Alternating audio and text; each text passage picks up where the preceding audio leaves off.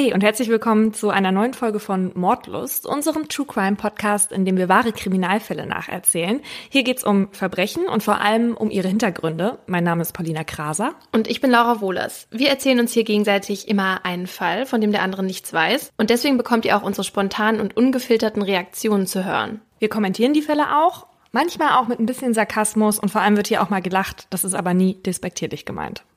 Die heutige Folge dreht sich um den genetischen Fingerabdruck, also um die DNA. Ich habe gerade vorhin mal in unsere Facebook-Gruppe geguckt, Mordlust Stammtisch, und mir ältere Beiträge durchgelesen und ich bin echt total begeistert, was die Leute da alles so reinschreiben. Da sind total mhm. viele gute Sachen mit dabei. Und da bin ich auf den Begriff Dark Tourism gestoßen. Kennst du das? Ich kenne es jetzt auch nur, weil ich den Post gelesen habe, aber dachte mir so, also ich wusste nicht, dass es das wirklich gibt ist auch völlig an mir vorbeigegangen, dieser Trend. Und es gibt ja sogar eine Netflix-Dokumentation darüber. Also das ist quasi, wenn du dir im Urlaub denkst, ach, heute gehe ich mal nicht an den Strand, sondern besuche ein Massengrab oder irgendeinen Kriegsschauplatz. Aber das hast du ja quasi auch gemacht. Ja, wo? Als du zu Maddys äh, Urlaubshaus gefahren bist. Also ich ich bin da nicht gefahren. Jemand ist mit mir dahin gefahren und hat gesagt, guck mal, hier war das übrigens. Ach so. Wir sind ja, wir sind ja eh daran vorbeigefahren. Also Ach, ich dachte, ihr seid extra dahin gefahren. Okay, aber das muss ich sagen, das wäre für mich schon wieder echt viel zu weit. Ne? Also das wäre jetzt so eine Art von Dark Tourism, den ich total scheiße finden würde ja, man muss echt so ein bisschen gucken, wie man das eigentlich findet, daraus dann irgendwie Profit zu schlagen. Weil zum Beispiel ist es ja so bei dem Fall Hinter Kaifig, der uns auch so oft vorgeschlagen wird, in dem Podcast dazu ähm, besucht der Journalist so einen Tourguide, so eine Frau, die halt immer so Nachtwanderungen oder sowas dahin macht mhm. und dann halt alles über diesen Mord erzählt. Und ähm, ja, da, also mich interessiert es super doll, diese ganzen Fälle, aber ich glaube, sowas würde ich dann irgendwie komisch finden, damit zu gehen. Ja, wobei wir ja in Palermo in die Katakomben wollten wo diese ganzen Mumien lagen. Das haben wir im Endeffekt nicht gemacht. Und als ich mir, mich mit dem Thema jetzt ein bisschen beschäftigt habe, dachte ich auch, vielleicht war das eine gute Entscheidung. Weil zum Beispiel in dieser Netflix-Dokumentation, da gibt's verschiedene Teile von und der besucht halt überall auf der Welt Dark Places mhm. sozusagen. Und der steigt in dem Trailer tatsächlich in dieses U-Boot, wovon ich ausgehe, dass es das U-Boot ist, wo diese dänische Journalistin drin ermordet wurde. Mhm. Also total abgefahren. Und ich wusste nicht, dass es in letzter Zeit so zugenommen hat. Also man weiß ja, dass Friedhöfe schon immer irgendwie so eine Touristenattraktion waren. Ich war aber tatsächlich mal in Rouen in Frankreich auf dem Pestfriedhof und da muss ich sagen, das ist eine der schönsten Sehenswürdigkeiten, die ich je gesehen habe. Das sind halt so alte Fachwerkhäuser und in der Mitte ist ein total schöner Innenhof und das war halt ein Massengrab und da wurden halt früher die Menschen, die an der Pest gestorben sind, reingeworfen. Mhm. Und heute sieht man diesen Zusammenhang noch an so Schnitzereien, überall im Holz, da sind überall so Totenköpfe drauf. Und ich habe mich aber gefragt, ob man das irgendwie mit True Crime verbinden kann. Also ob es da bestimmte Parallelen gibt und was die Leute an diesen Dark Places so gut finden. Der Co-Autor von Dark Tourist, der hat gesagt, dass die Motivation für solche Besuche quasi im Wunsch nach etwas Wahrhaftigem liegt oder nach einer symbolischen Begegnung mit dem Tod. Mhm. Und Dr. Philip Stone, der hat das Feld erforscht und der meint, und das finde ich super interessant, dass das quasi ein Ventil einer Gesellschaft ist, die den Tod aus ihrem Alltag verbannt hat. Und da kann man jetzt meiner Meinung nach wirklich eine Parallele zu True Crime ziehen. Die hatten wir damals in unserer Auflistung nicht, als wir unsere Zuhörer befragt haben, warum sie True Crime hören. Aber das ist zum Beispiel was, was mir auch immer sehr am Herzen liegt irgendwie, dass Leute den Tod halt nicht so verteufeln und dass man das irgendwie als was Normales ansieht, was einem ja mitgegeben wurde. Also zum Leben gehört Tod. Und deswegen fand ich diesen Aspekt da irgendwie so interessant. Also auf den ersten Blick hört sich das immer so ein bisschen makaber an, wenn man so einen Tourismus macht, wo man irgendwie zu irgendwelchen Tatorten fährt. Aber wenn man mal wirklich darüber nachdenkt, besuchen wir ja, wenn wir im Urlaub sind oder auch so Orte, die geschichtsträchtig sind, ähm, wie zum Beispiel die KZs. Ja. Und das machen wir ja auch nicht, weil man irgendwie sensationslustig ist oder irgendwie makaber angehaucht, sondern um zu lernen. Das ist auch wichtig, um nicht zu vergessen Ich finde, am Ende kommt es darauf an, wie dieser Tourismus aufgezogen wird oder ja verkauft wird. Wenn es nicht so Sensationsgier befriedigt, sondern man auch wirklich was dabei lernt, dann finde ich schon, dass das sinnvoll sein kann, solche Orte dann aufzusuchen. Ja, nur nicht jeder Mord ist halt eben auch geschichtsträchtig. Und wenn Menschen anfangen, Geld zu zahlen, damit sie mal einen Tatort sehen können und da sonst halt nichts hintersteckt, also keine Weiterbildung, dann ist das definitiv zu fragwürdig. Ja, genau. Dann bist du jetzt dran. Mein Fall diese Folge zeigt, dass Gerechtigkeit einen langen Atem hat. Es ist Donnerstag, der 9. April 1987. Heike sitzt zusammen mit ihrer Freundin Janette in deren Wohnung in Plauen. Sie schauen sich Urlaubsfotos an. Heike ist 18 Jahre alt und hat kurze braune Haare. Sie ist ein aufgeschlossenes Mädchen, aber auch vorsichtig, also keine, die sich viel rumtreibt. Sie kommt gerade von ihrem Volkshochschulkurs. Eigentlich arbeitet sie als Näherin und heute hat sie sich ihren Monatslohn von 700 Mark abgeholt. Mit den Kursen will sie sich auf ein Ingenieurstudium vorbereiten. Dreimal die Woche geht sie deswegen zur Abendschule. Noch wohnt Heike bei ihren Eltern in Altensalz. Das ist circa zehn Kilometer von ihrer Freundin entfernt. Für sie ist es aber keine wirklich große Entfernung, weil sie mit dem Moped unterwegs ist. Ihr Moped ist ihr großes Hobby. Heute aber ist ein regnerischer Tag. Und als Heike sich gegen Viertel vor zehn auf den Nachhauseweg machen will, meint Janette, sie solle doch lieber bei ihr übernachten. Die Strecke nach Hause ist hubbelig und sie muss dunkle Wege fahren. Heike aber lehnt ab. Sie muss morgen nämlich noch die Konfirmation ihres jüngeren Bruders vorbereiten. Ihre Mutter liegt gerade im Krankenhaus. Sie hatte sie vor ihrem Kurs besucht und ihr ein Stück Kuchen mitgebracht. Deswegen will sie auch noch fahren, als ihr Moped nicht anspringt. Ich schieb's an, sagt sie. Das letzte, was Janette von Heike hört, ist, wie sie auf dem Moped davonfährt. Dieter Wolfram steht einen Tag später in einem Waldstück zwischen Plauen und Altensalz. Es regnet immer noch in Strömen. Dem Chef der Mordkommission von Karl-Marx-Stadt bietet sich ein schlimmer Anblick. Für die Jüngeren, das ist heute Chemnitz. Vor ihm liegt Heike tot und fast nackt. Ihr Körper ist übersät mit Blutergüssen. Ihre Klamotten sind überall auf dem schlammigen Boden verteilt. Es ist ein Bild, das sich in Wolframs Kopf einbrennen und ihn selbst, als er schon pensioniert ist, nicht wirklich zur Ruhe kommen lassen wird. Heike wurde sexuell missbraucht und erdrosselt mit ihrem eigenen BH, ihrem Slip und einem Gummiband, vermutlich vom Mofa, die zusammengeknotet als Tatwaffe gedient haben müssen. Mhm. Der Täter muss brutal vorgegangen sein. Von dem Mädchen, das da vor ihm liegt, gibt es schon eine Vermisstenmeldung. Ihr Vater hatte sich Sorgen gemacht, als seine Tochter nicht nach Hause gekommen ist. Ein paar Stunden später hatte ein Soldat zuerst Heikes Moped und dann sie entdeckt. Außer der Tatwaffe, also den zusammengeknoteten Kleidungsstücken, haben sie fast nichts. Es fehlen Dinge, die eigentlich Heike bei sich haben sollte. Eine Armbanduhr, ihr Portemonnaie mit Ausweis und dem Gehalt von 700 Mark und ihr Schlüssel. Für die Ermittler ist klar, dass dies kein einfacher Fall werden wird. Weil es die ganze Nacht geregnet hat, können sie keine Fuß- oder Reifenspuren sichern. Das Wasser hat alles weggespült. Die Polizei sucht die nächsten Tage, Wochen, Monate intensiv nach einem Täter. Keine Anhaltspunkte. Einmal allerdings passiert etwas Merkwürdiges. Ein Unbekannter beobachtet die Polizei am Tatort. Als die Beamten das bemerken, rennt der Mann weg und entwischt ihn. Hm. Jahre später wird etwas Ähnliches an Heikes Grab passieren. Ihre Eltern wollen dort um ihre Tochter trauern, als sie einen Unbekannten dort entdecken. Der flüchtet, als sie ihn zur Rede stellen wollen. Gruselig. 2016, fast 30 Jahre später. Derselbe Fall, ein anderer Ermittler. Enrico Petzold sitzt in seinem Arbeitszimmer in Zwickau. Er hat ein Bild von Heike an der Wand hängen, damit er sich immer an sie erinnert. Enrico Petzold hatte den Fall irgendwann um das Jahr 2000 rum von Dieter Wolfram übernommen, als der in den Ruhestand gegangen ist. Auch Petzold hat der Fall nie losgelassen. Den Kontakt zu ihren Verwandten hat er nie abgebrochen. Heikes Eltern und ihren Brüdern zu sagen, dass sie den Täter endlich haben. Das war immer sein Ziel obwohl er sich nie wirklich lang und intensiv mit dem Fall auseinandersetzen konnte. Er ist zwar Hauptbearbeiter, aber neue Verbrechen haben natürlich Vorrang. Und so war es ihm nie möglich, sich über einen längeren Zeitraum ohne Unterbrechung damit zu befassen. Zwei Jahre nach Heikes Tod hatte man die Akte geschlossen. Die Spurenlage war damals aussichtslos. Mit zu der Zeit hatte man noch nicht die Mittel, um aus den gesicherten Kleidungsstücken genaueres festzumachen. Als die Techniken 1999 dann weiterentwickelt waren, hatte man immer wieder Schritte unternommen, einen genetischen Fingerabdruck zu finden.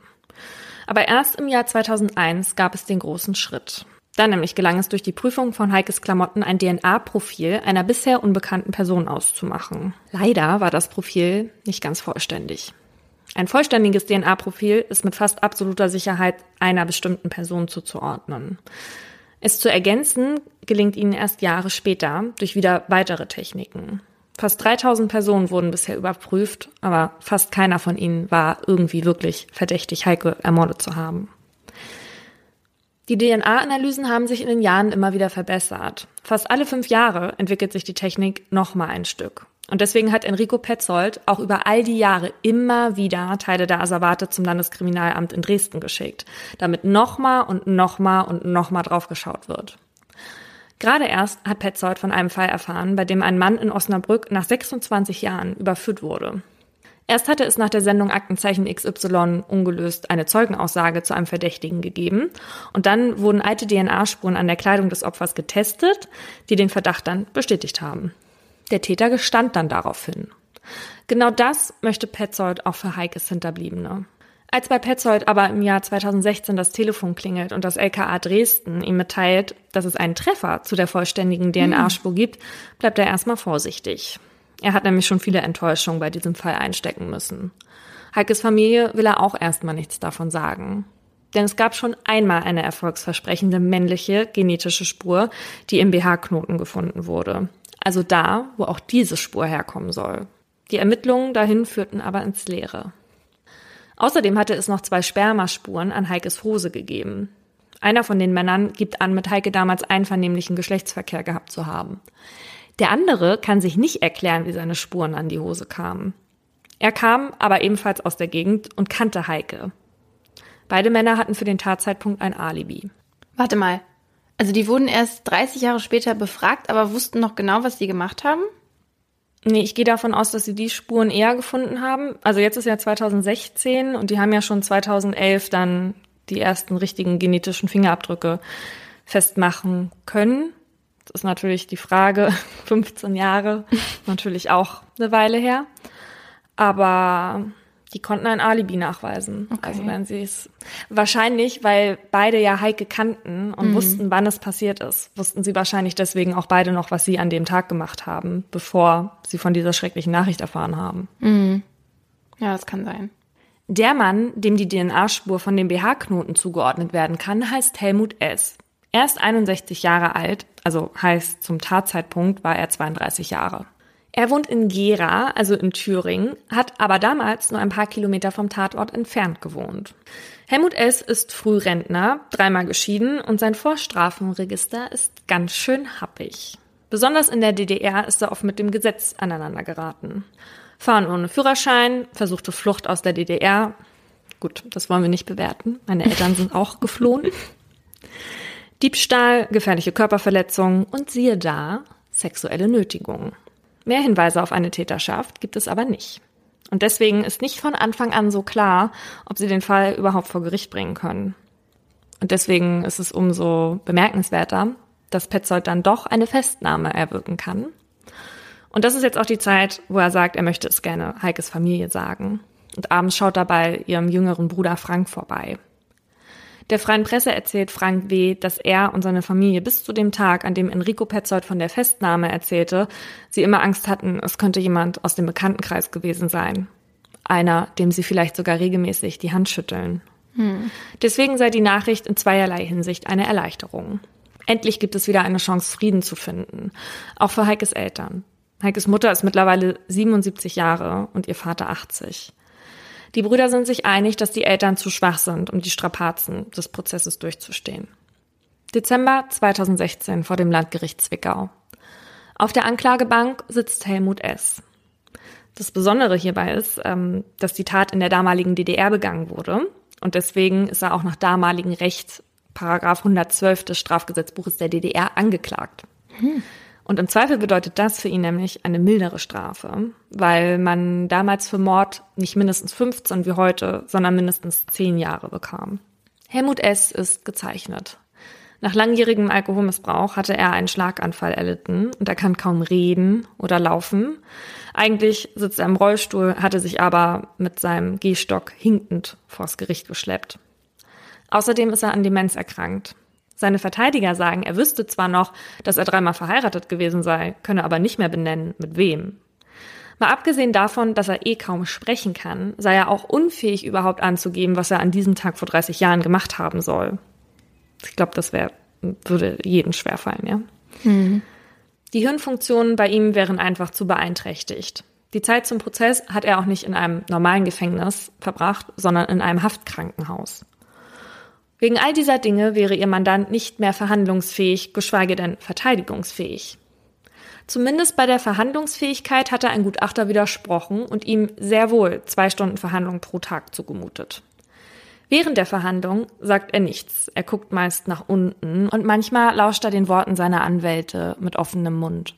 Teilweise wirkt er teilnahmslos. Alles Schauspielerei, meint Heikes Familie.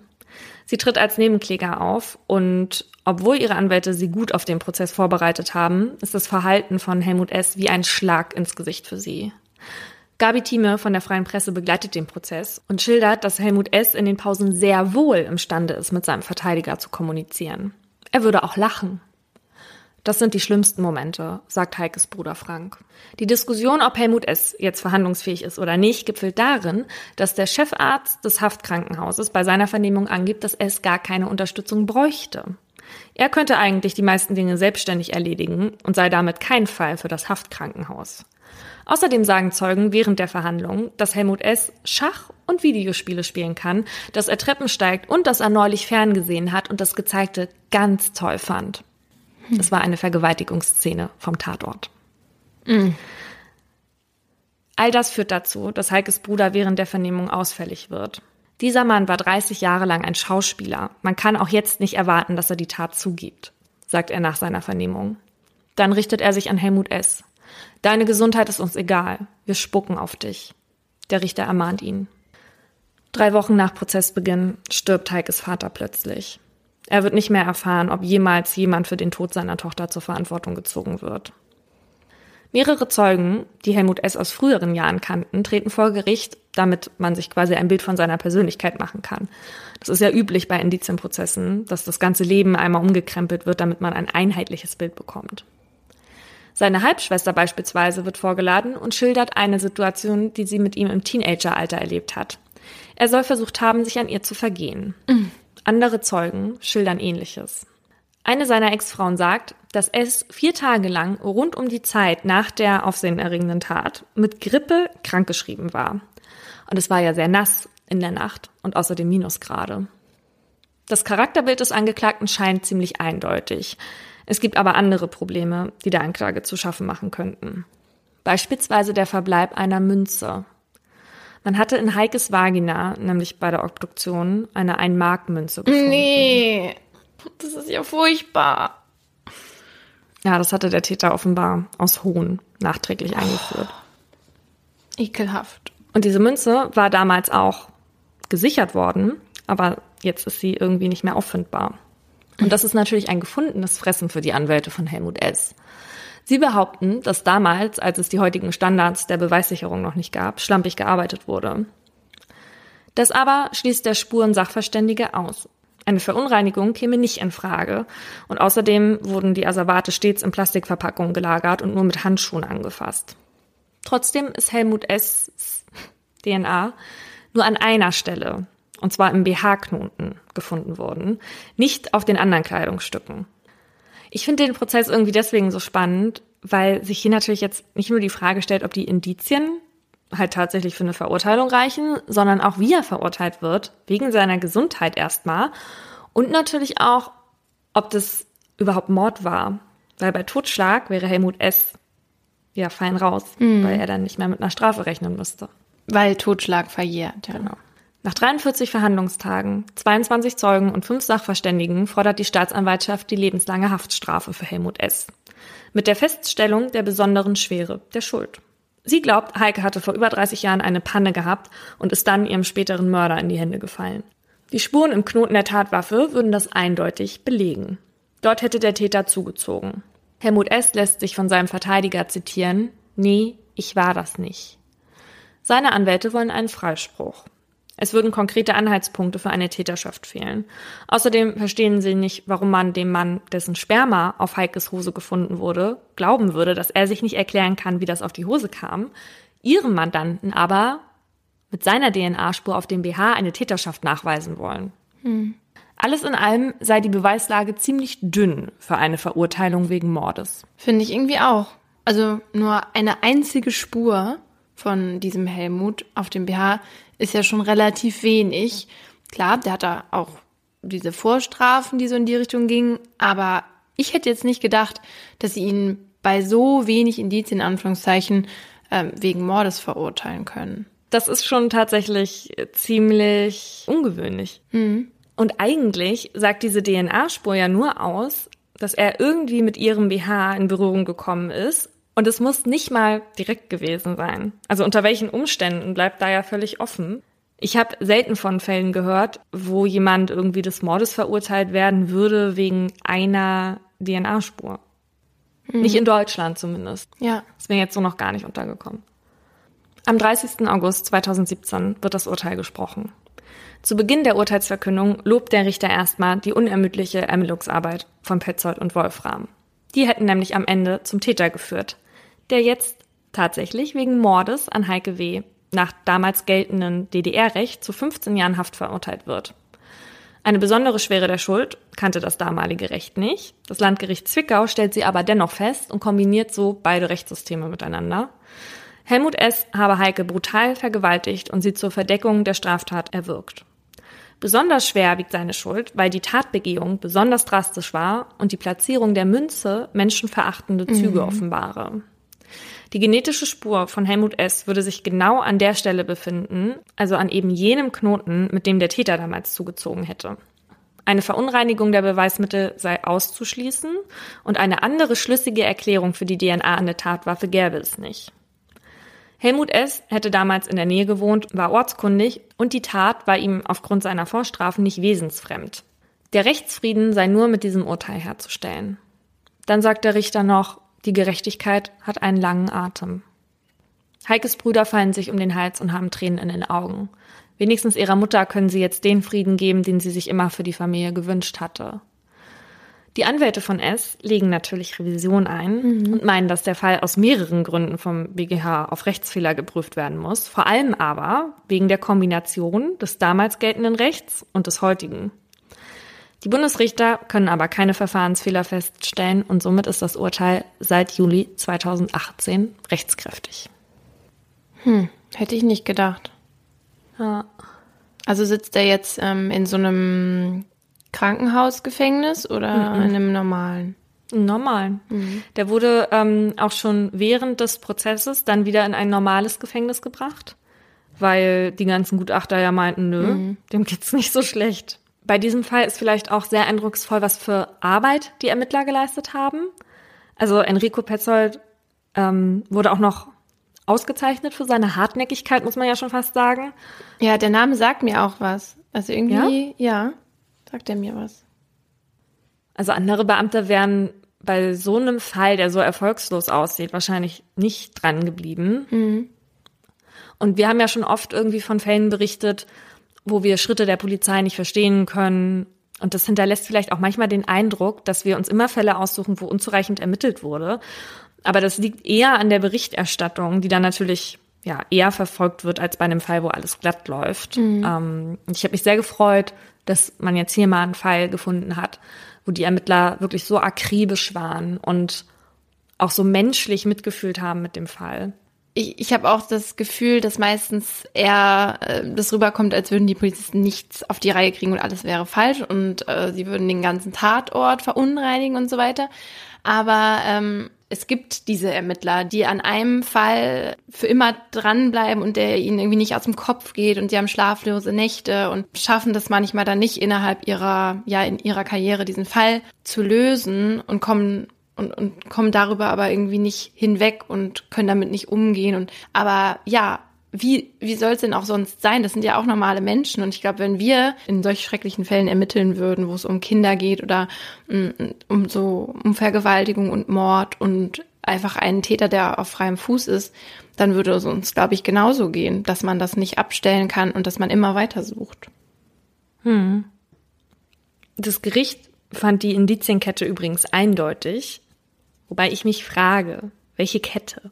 Also es gab ja, ja die DNA, dann gab es den Wohnort und sein Vorstrafenregister. Aber das hängt eigentlich nicht zusammen, ehrlicherweise. Hm. Mein Aha beschäftigt sich heute mit dem DDR-Recht angewandt in der jetzigen Zeit. Und zwar ist es so, wenn Straftaten heute erst aufgedeckt werden, die damals in der DDR begangen wurden, dann müssen sie auch nach damaligem Recht verurteilt werden, so wie das in diesem Fall ja auch war. Und damals in der DDR gab es nicht das Gesetz Mord verjährt nicht. Hm. Da ist nämlich ein Mord sehr wohl nach 25 Jahren verjährt gewesen. Und da könnte man ja jetzt denken, dass Helmut S. dann für den Mord strafrechtlich eigentlich nicht mehr hätte belangt werden können. Mhm. Aber für diesen Fall gibt es einen Artikel im Einführungsgesetz des Strafgesetzbuches. Und da steht drin, dass die Mordfälle, die in der DDR begangen wurden, zwar nach DDR-Recht verurteilt werden müssen, aber dass sie strafrechtlich verfolgt werden können, selbst wenn sie nach damaligem Recht schon verjährt wären. Im Zuge dieser Rechtsangleichung, also von beiden Rechten, gab es aber eine Ausnahme, und zwar die Taten, die bis 93 verjährt gewesen wären. Also hätte Helmut S. die Tat 1968 oder früher begangen, dann wäre sie 93 verjährt gewesen und dann wäre er fein raus gewesen. Mhm. Da sie ja aber 87 begangen hat, lag sie weiter hinter. Die besondere Schwere der Schuld gab es ja so damals in der DDR nicht. Im Fall von Heike W. war es aber so, dass die Richter die besondere Schwere der Schuld verglichen haben mit einem Konstrukt, was auch in der DDR angewandt wurde. Und das war der Mord aus besonders egoistischen Motiven. Und danach war es eben auch in der DDR möglich, einen Verurteilten die Option auf Haftentlassung nach 10 oder 15 Jahren zu nehmen. Übrigens schönte man in der DDR die Kriminalstatistik, weil man der Ansicht war, dass der Sozialismus nicht mit Kriminalität vereinbar wäre. Naja, aber unsere Kriminalstatistik wird ja auch auf gewisse Weise beschönigt. Aber ja klar, in der DDR war das natürlich nochmal anders. Ja, und es wurde halt auch wenig darüber berichtet, weil sie eigentlich die DDR-Bürger, ich glaube auch gerade im Vergleich zu den Bürgern der BRD, als sozial weiterentwickelt darstellen wollten.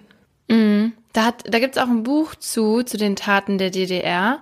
Da ähm, ist auch dieser Bürger von Plauen, ähm, wird da behandelt und genau. Auch in Plauen. Mhm. Und ähm, genau, da geht's dann, also das sind dann Taten, von denen du noch nie was gehört hast, weil eben nicht darüber berichtet wurde in der DDR. Mhm. Schon eine Verarsche der Bürger, ne? Muss man ja so sagen. Du meinst der Sozialismus? Ja, die DDR. Bevor ich jetzt mit meinem Fall anfange, geht es noch kurz um ein Thema, das uns sehr am Herzen liegt, und zwar der Menschenhandel und wie damit umgegangen wird. Wusstest du, dass mehr als drei Viertel der Opfer von Menschenhandel in der EU Frauen sind? Wusste ich nicht, habe ich mir aber ehrlich gesagt gedacht, weil ich Menschenhandel natürlich auch immer gleich im Zusammenhang mit Zwangsprostitution sehe. Genau, die meisten von ihnen werden eben auch zur Prostitution gezwungen oder aber auch zur Arbeit gezwungen für viel zu wenig Lohn.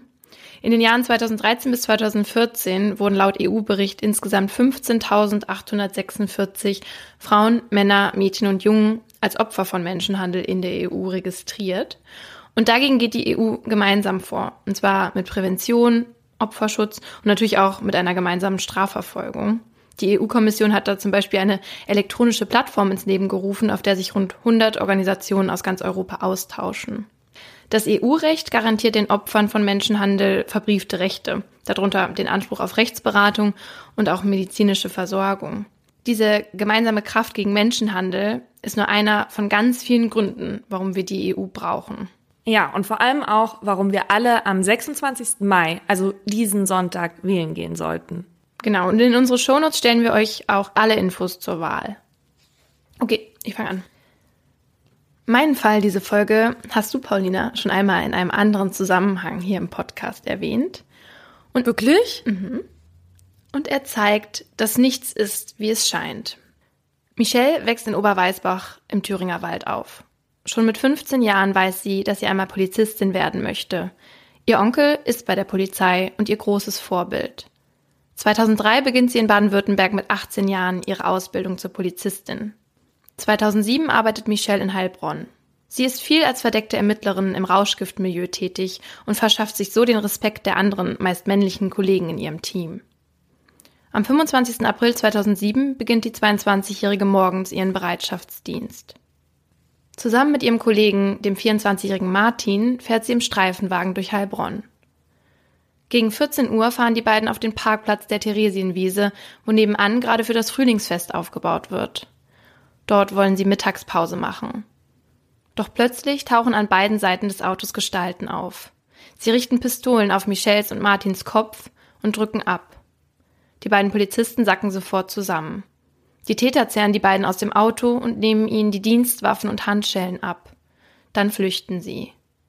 Ein Fahrradfahrer, der die zwei Schüsse gehört hat, ruft die Polizei. Sofort kommen mehrere Streifenwagen. Rund um das Auto der beiden Beamten wird rot-weißes Absperrband gespannt. Michelle stirbt noch am Tatort. Ihr Kollege Martin wird schwer verletzt ins Krankenhaus gebracht. Dort liegt er mehrere Wochen im Koma. Martin hatte einen der Täter im Rückspiegel gesehen und sich deshalb umgedreht. So hat er sich wahrscheinlich selbst, ohne es zu wissen, das Leben gerettet. Denn durch seine kleine Bewegung wurde er nur seitlich am Kopf getroffen. Die ersten Anhaltspunkte für die Suche nach den Tätern sind die Hülsen und Projektilteile am Tatort. Die können ganz bestimmten Waffen zugeordnet werden, und zwar einer Tokarev T33 und einer Radom VIS 35.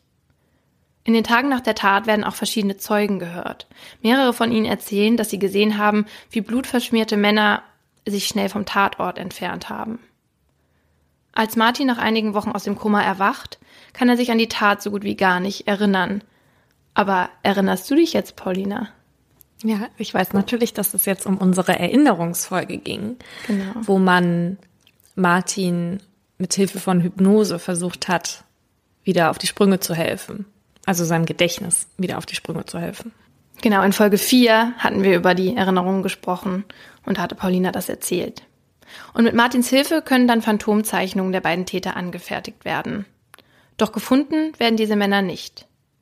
Wochenlang kommt die sogenannte Soko Parkplatz nicht weiter, die mit mehr als 45 Beamten an dem Fall arbeitet. Denn neben den Projektilteilen, den Phantombildern und den Zeugenaussagen gibt es kaum verwertbare Hinweise. Doch nach sieben Wochen gibt es eine erste richtige Spur. An dem Streifenwagen der beiden wird DNA gefunden. Sie gehört zu einer Person, die bereits in der Datenbank des Bundeskriminalamts gespeichert ist. Sie gehört zu einer Person, die schon im Zusammenhang mit über 30 Straftaten steht. Doch die Person hat keinen Namen. Das Einzige, was die DNA über sie aussagt, ist, dass es sich um eine Frau handelt. Um die Frau ohne Gesicht, die von der Polizei auch UWP genannt wird, also unbekannte weibliche Person. Die Spur der UWP taucht zum ersten Mal bei einem Mord am 25. Mai 1993 in Ida Oberstein in Rheinland-Pfalz auf.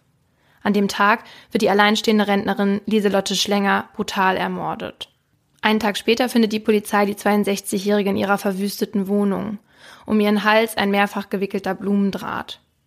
Die Ermittler finden zunächst keine verwertbaren Spuren, nur drei Gläser auf dem Küchentisch und eine Flasche Sprudelwasser. Eine Zeugin gibt an, dass sie einen, Zitat, Vertretertypen, also jemanden, der etwas verkaufen will und gesehen haben will, mit einem Pilotenkoffer und Bodybuilder-Statur. Doch die Polizei findet diesen Mann nicht und sonst auch niemand verdächtigen. Fünf Jahre nach der Tat wird beim Bundeskriminalamt eine bundesweite DNA-Datenbank angelegt und Staatsanwaltschaften im ganzen Land fangen an, neue Spuren in ungelösten Fällen zu suchen. Und so werden 2001 auch in Ida Oberstein die Tassen aus der Asservatenkammer gekramt und auf DNA untersucht. Auf ihnen wird der genetische Fingerabdruck einer Frau gefunden, die erst im März diesen Jahres ihre DNA an einem anderen Tatort, und zwar in Freiburg, hinterlassen hat. Am 26. März 2001 lässt der Frührentner Josef Walzenbach jemanden in seine Wohnung in Freiburg, dem er Getränke anbietet. Einige Zeit später findet ihn seine Nachbarin tot in der Wohnung liegen. Der 61-Jährige wurde mit einem unbekannten Gegenstand so lange auf den Kopf geschlagen, bis er einen Schädelbruch erlitt und anschließend erwürgt. Nein. Und wieder. An einem Glas hinterlässt die Frau ihre Spur. Die beiden Fälle werden miteinander in Verbindung gebracht und eine gemeinsame Soko gegründet. Die Ermittlungen ergeben, dass bei beiden Taten Zeitschriftenwerber in der Nähe gesehen wurden. Deshalb werden daraufhin ganze Drückerkolonnen überprüft. Doch die Soko findet die Frau nicht. In den darauffolgenden fünf Jahren wird ihre Spur bei etlichen Straftaten gefunden, vornehmlich bei Einbrüchen und Diebstählen. So zum Beispiel auf einem mitgebrachten Keks in einem aufgebrochenen Wohnwagen in der Nähe von Mainz, auf einer Heroinspritze auf einem Autobahnparkplatz in der Eifel oder an einem Tankdeckel eines gestohlenen Autos. 2004 reist die Frau ohne Gesicht nach Österreich. Dort wird ihre Spur an 13 Tatorten gefunden. Unter anderem baut sie dort in einem Autohaus Dutzende Airbags aus Neuwagen aus und bricht in ein Elektrofachgeschäft ein. Bei zwei Taten in unserem Nachbarland konnten tatsächlich Mittäter gefasst werden. Und zwar zwei Männer, die beide in U-Haft kommen und beide aber keine Aussage machen. Scheint eine ziemlich aktive Täterin zu sein mit ziemlich vielen Interessen. Ja. Und 2006 kommt die UWP zurück nach Deutschland. Dann wird 2007 die Polizistin Michelle getötet. Diese Tat fällt völlig aus dem Raster, aber letztendlich sorgt sie dafür, dass so viele Menschen nach der Frau ohne Gesicht suchen wie nie zuvor. Darunter auch Profiler, die versuchen, ein Täterprofil der Frau zu erstellen. Oh, das scheint fast unmöglich. Ja. Aber sie sind sich sicher, dass es sich um eine, Zitat, eiskalte Täterin handelt und sie es mit einer, Zitat, sehr, sehr gewissenlosen, brandgefährlichen Person zu tun haben. Sie suchen eine weibliche Person, die sich im Drücker- und Drogenmilieu aufhält, brutal, mobil und in wechselnder männlicher Begleitung unterwegs ist. Die Profiler gehen außerdem davon aus, dass sie einer organisierten Bande angehört, bei der sie entweder nur eine Mitläuferin oder die Anführerin ist. Und sie sagen auch, dass es sein könnte, dass die Frau nicht immer als Frau in Erscheinung tritt. Und zwar haben sie diese Theorie, weil von verschiedenen Zeugen ausgesagt wurde, dass sie sich einig waren, dass auf keinen Fall eine Frau an der Tat beteiligt war. Hm. Eine Rasterfahndung beginnt und tausende Bürgerinnen müssen ihre Speichelprobe abgeben. Doch der Computer meldet keinen Treffer. Und die UWP macht auch nach dem Mord an Michelle ungeniert weiter. Am 10. März 2008 zum Beispiel gibt es wieder einen Treffer. Die DNA wird an einem Auto gefunden, mit dem die Leichen von drei getöteten Georgiern in Heppenheim transportiert wurden. Mit jeder neuen Tat wird das Profil unklarer. Mal steht die Frau ein Motorrad, dann zapft sie von einer Baumaschine Diesel ab und dann lässt sie in einer Gartenhütte eine Gitarre mitgehen. Dann endlich 2009, nachdem hunderte Staatsanwälte, Polizisten und Kriminaltechniker sich den Kopf zerbrochen haben über die UWP, ist die Jagd nach dem Phantom vorbei. In einer Pressekonferenz vom 27. März 2009 gibt das LKA Baden-Württemberg in Stuttgart bekannt, es war eine Frau und wir haben die Frau auch gefunden. Die gesuchte Frau ist eine 71-jährige aus Oberschlesien stammende Mitarbeiterin einer bayerischen Kunststofffirma. Diese Frau montiert tagtäglich hölzerne Wattestäbchen auf Verschlussstopfen und verpackt diese in Plastikröhrchen. Die zuständigen Polizeibehörden aller Orte, an denen die DNA der UWP gefunden wurde, hatten ihre Spuren Abstrichbestecke von einer Firma aus Frickenhausen. Und diese Firma hatte ihre Wattestäbchen von der Kunststofffirma, in der die genannte Mitarbeiterin arbeitet. Also hatte die Frau ihre DNA bei dem Hantieren mit den Wattestäbchen einfach darauf hinterlassen und nun wirklich gar nichts mit den Taten zu tun. Das ist so unfassbar. Vor allem, dass man auch einfach zwei Jahre lang, weiß ich nicht, wie viele Profiler daran setzt und die denken, was ist das für ein Übermensch? Was, was ist mit dieser Frau? Das ist so stiehlt diese Gitarren, ermordet Polizistinnen, ist unsichtbar, ist vielleicht ein Mann auch und oder verkleidet sich vielleicht auch als Mann. Es ist so absurd. Es ist wirklich so verrückt. Und auch, ähm, ich habe ja die ganzen alten Dokus dazu geguckt und ähm, Fernsehbeiträge und da sind da auch noch die Medien der Meinung, es gibt diese Frau. Und es ist dann halt so witzig. Also ich glaube, ähm, die ARD hat dann halt die Profiler ähm, begleitet bei, bei ihrer Arbeit und so. Das ist halt so witzig. Ey, die dachten sich auch so im Nachhinein, was für eine Scheiße. Jetzt, weil die, die müssen dann ja ein Täterbild erstellen und versuchen dann ja auch da irgendwas rein zu interpretieren. Und die dachten sich am Ende ja auch nur so, ja, toll, da hat jemand halt keine Handschuhe angehabt, geil. Ja. Aber wie war die Polizei jetzt darauf gekommen?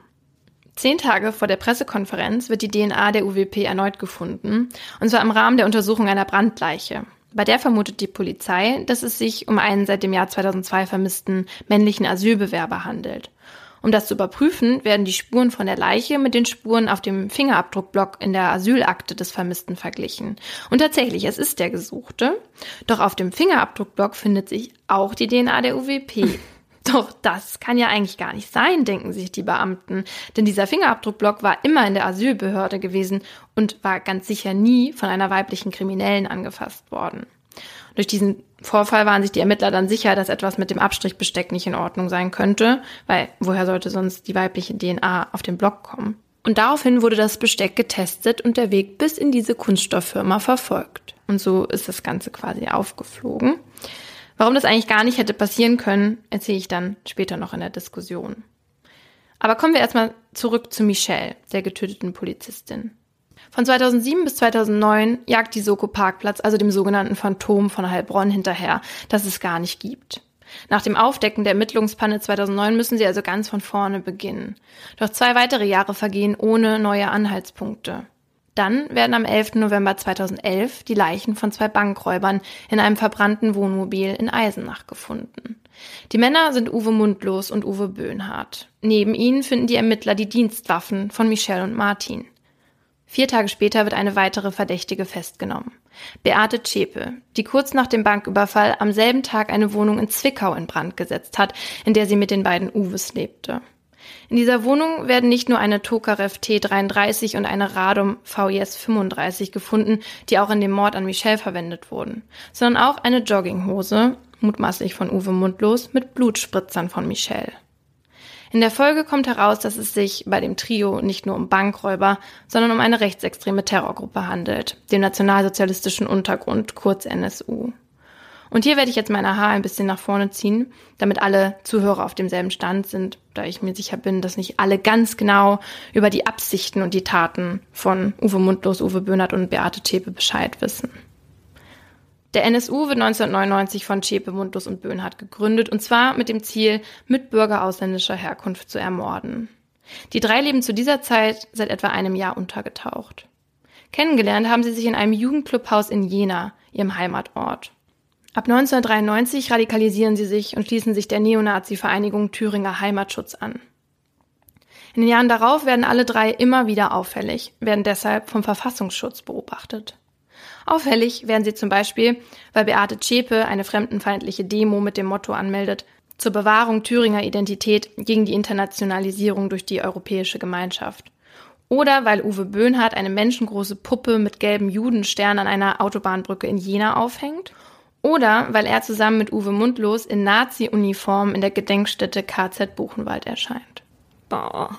Als die Polizei 1998 herausfindet, dass die drei mehrere Briefbombenattrappen gebaut und verschickt hatten, wird Haftbefehl gegen sie erlassen. Doch zu dem Zeitpunkt sind die schon untergetaucht. Ein Jahr später gründen sie den NSU und fangen an, die furchtbaren Taten akribisch zu planen. Zwischen 2000 und 2007 ermorden sie dann neun männliche Kleinunternehmer mit Migrationshintergrund. Alle Opfer sind in Deutschland völlig integriert. Auf alle Opfer wird aus kurzer Distanz mehrfach geschossen. In allen Fällen ermittelt die Polizei im Umfeld der Opfer. Ein rechtsextremer Hintergrund wird ausgeschlossen.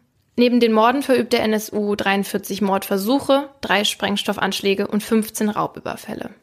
Am 4. November 2011 überfallen Mundlos und Böhnert erneut eine Bank. Doch die Polizei ist ihnen auf den Fersen. Das wissen die beiden, denn sie hören den Polizeifunk ab. Bevor sie verhaftet werden können, begehen die beiden Selbstmord. Und so wird erst im November 2011 bekannt, dass es die Terrorzelle NSU gibt. Und zwar mit dem Leichenfund der beiden Männer in dem Wohnwagen und dem Fund von Bekennervideos in der Wohnung in Zwickau. Obwohl der Verfassungsschutz die drei schon lange beobachtet hatte, viele V-Leute eingesetzt worden waren, die auf die rechtsextreme Szene im NSU-Umfeld angesetzt wurden und die Taten nun wirklich sehr offensichtlich miteinander in Verbindung standen und auf einen rechtsextremen Hintergrund deuteten, wurde der NSU erst bekannt, als sich die drei selbst dazu entschieden. Das Versagen des Staates in diesem Fall führt zu einer tiefen Krise der deutschen Sicherheitspolitik.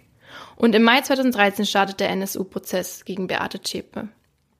Am 11. Juli 2018 wird sie als Mittäterin der Morde und Sprengstoffanschläge wegen Mitgliedschaft im NSU und wegen schwerer Brandstiftung zu lebenslanger Haft verurteilt und die besondere Schwere der Schuld festgestellt. Auch für den Mord an Michelle wird der NSU verantwortlich gemacht. neben den gefundenen Dienstwaffen, den mutmaßlichen Tatwaffen, der Jogginghose und der Bekennervideos, in der auch Michelle erwähnt wird, gibt es noch etwas, das darauf hindeutet, dass der NSU beteiligt war. Und zwar finden Journalisten vom RBB bei ihrer Recherche zu der Doku Der Tod einer Polizistin altes ARD-Material. Auf diesem Videomaterial, das am 27. April 2007, also zwei Tage nach der Tat gemacht wurde und die Kranzniederlegung am Tatort dokumentiert, zeigt ein Graffiti an der Wand unmittelbar neben dem Tatort. Ein Graffiti mit den Buchstaben NSU. Ach was. Mhm. Damals, also 2007, sagte diese Bezeichnung aber niemandem etwas und war deshalb nicht aufgefallen. An dieser Stelle muss ich kurz sagen, dass die Doku, der Tod einer Polizistin, dass sie extrem gut gemacht ist und dass jeder, der sich für den NSU interessiert, die unbedingt anschauen sollte. Link gibt es dann wie immer in den Show Notes. Aber es stellt sich ja trotzdem die Frage, warum sollten Michelle und Martin sterben? Die Tat passt ja erstmal gar nicht in die Reihe der NSU-Morde. Michelle und Martin hatten keinen Migrationshintergrund. Daher vermuten die Ermittler zunächst eine Beziehungstat. Michelle hatte lange Zeit gegenüber einer Kneipe gewohnt, in der sich regelmäßig Rechtsextreme trafen. Außerdem waren zwei ihrer Kollegen von der Polizei bis 2002 Mitglieder der sogenannten European White Knights of the Ku Klux Klan, einer rassistischen Organisation, der auch einer der V-Männer angehört hat, die im NSU-Umfeld eingesetzt wurden. Ugh. Doch diese Spur führt ins Leere. Am 9. Dezember 2015 erklärt Beate Zschäpe im NSU-Prozess, dass Uwe Mundlos und Uwe Böhnhardt ihr gegenüber erklärt hätten, den Mord an Michelle begangen zu haben, um an die Dienstpistolen zu kommen, weil ihre eigenen Waffen Ladehemmungen hatten. Oh. Später gibt sie an, dass sie glaubt, ihr wurde das wahre Motiv für den Mord verschwiegen. Am Ende des Prozesses rechnet die Bundesanwaltschaft die Tat nur Mundlos und Böhnhardt zu und nimmt an, dass sie die beiden Polizisten zufällig und als Vertreter des verhassten Staats auswählten. Doch nach dem Prozess kommen irritierende Informationen heraus.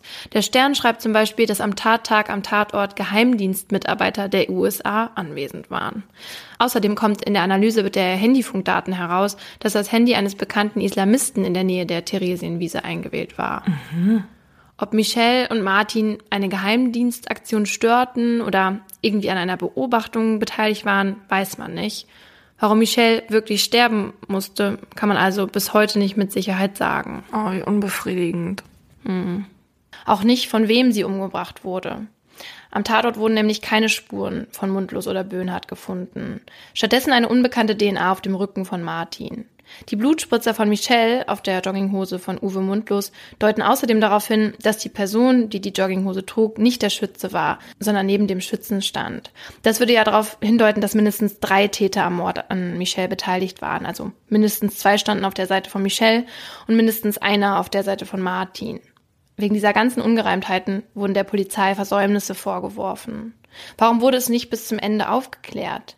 Weil dann vielleicht herausgekommen wäre, dass noch mehr Leute der NSU angehört haben, weil dann alle NSU-Morde nochmals hätten aufgerollt werden müssen? Vielleicht. Was aber ganz sicher ist, ist, dass wenn die Ermittler nicht zwei Jahre lang einem Phantom hinterhergejagt wären, hätte der Fall schneller und vielleicht auch gründlicher aufgeklärt werden können. Ja. Ich habe mir ja schon ein bisschen gedacht, dass du den Fall von dem Phantom von Heilbronn machst. Deswegen habe ich es noch nicht vorweggenommen. Aber tatsächlich war das auch Thema bei meinem Fall im Prozess, mhm. weil der Richter nämlich genau deswegen wissen wollte, wie die Asservate gelagert waren. Er hat halt auch den Namen genannt. Und deswegen musste Enrico Petzold halt genau sagen, wer wie wann was angefasst hat, weil der Richter sich schon darüber bewusst war, dass es eben dieses Phantom gab und er wollte das halt tatsächlich auch für diesen Fall ausgeschlossen wissen. Deswegen selbst wenn in der Berichterstattung wenig über die genauen Details der DNA berichtet wurde, gehe ich davon aus, dass sie wirklich sehr gewissenhaft da geguckt haben, reicht diese DNA-Spur wirklich aus, um den Mörder auszumachen. Hm. Weil die halt auch sensibilisiert waren durch diesen Fall. Ja. Hm.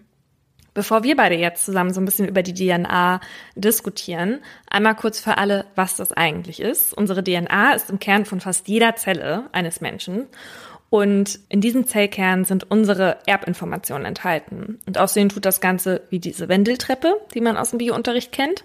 Ich habe zu den Vorgehensweisen gelesen. Für ein vollständiges DNA-Profil werden in Deutschland 13 Stellen an der DNA untersucht und daraus ergeben sich dann lange Zahlencodes. Das ist jetzt wirklich sehr einfach untergebrochen, ja.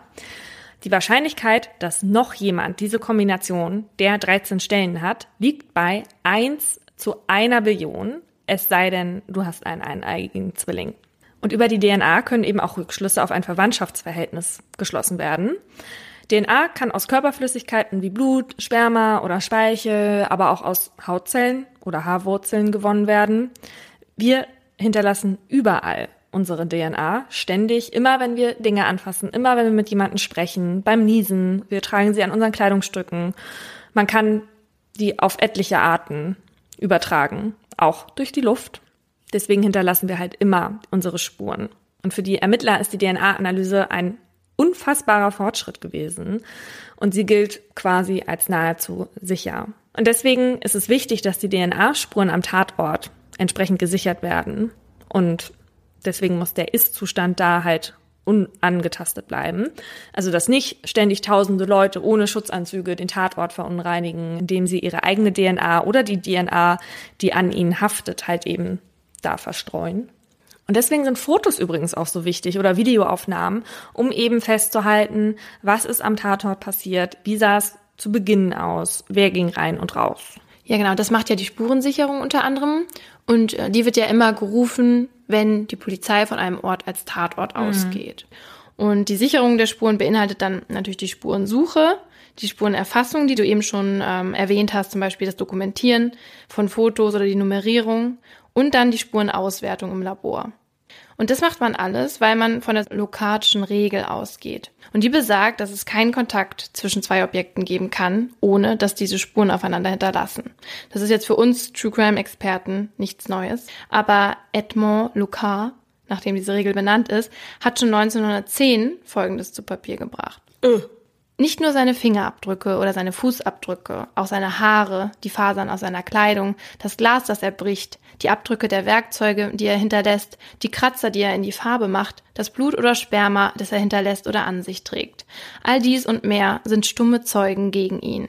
Dies ist der Beweis, der niemals vergisst, er ist nicht verwirrt durch die Spannung des Augenblicks. Er ist nicht unkonzentriert, wie es die menschlichen Zeugen sind. Er ist ein sachlicher Beweis. Physikalische Beweismittel können nicht falsch sein. Sie können sich selbst nicht verstellen. Sie können nicht vollständig verschwinden. Nur menschliches Versagen, diese zu finden, zu studieren und zu verstehen, kann ihren Wert zunichte machen. Das ist ja total absurd, dass jemand sowas so viele Jahre, bevor es dann eben technisch möglich war, diese DNA auszuwerten und mhm. zu analysieren, da schon so weitsichtig war, weil von diesen ganzen kleinen Genen und Zellkernen kann der ja wirklich wenig gewusst haben zu dem Zeitpunkt. Und er hat ja auch so recht damit, dass es an sich was völlig Neutrales ist und nur der Mensch im Endeffekt eventuell was Falsches draus macht. Ja, und auch vor allen Dingen finde ich das mit dem menschliches Versagen, diese zu finden, zu studieren und zu verstehen. Also genau, auch ja. diese Interpretation, die oft halt falsch ist. Und ja, und der, dieser Lokar ähm, gilt auch gerade wegen, wegen diesen Gedanken auch zum Mitbegründer der Forensik sozusagen. Genau, und dieses menschliche Versagen haben wir auch bei meinem Fall gesehen, dem Phantom von Heilbronn. Da hatten die Ermittler natürlich auch schon vor 2009 den Verdacht gehabt, dass es sich möglicherweise um eine Kontamination handeln könnte. Doch bei der Überprüfung der Labore hatten sie keine Mängel festgestellt und auch eine Verunreinigung der Wattestäbchen war ausgeschlossen worden. Und zwar, weil es normalerweise so abläuft. Eigentlich gibt es nämlich immer ein sogenanntes Kontrollstäbchen. Das heißt, es gibt immer noch ein zweites Stäbchen, das nicht ausgepackt und im Labor danach aber trotzdem mitgetestet wird. Wenn dieses Stäbchen dann dieselbe Spur aufweist wie das benutzte Stäbchen, dann ist ja klar, dass irgendwas nicht stimmen kann. Im Fall des Phantoms soll immer auch ein Kontrollstäbchen mitgetestet worden sein, weshalb die Ermittler die Verunreinigung ausgeschlossen hatten dass das Kontrollstäbchen aber in allen Fällen jeweils immer eins gewesen sein soll, das dann nicht von der Mitarbeiterin gefertigt bzw. kontaminiert wurde, ist irgendwie schwer vorstellbar. Man könnte hier jetzt behaupten, dass gar nicht immer ein Kontrollstäbchen genutzt wurde, mache ich aber nicht.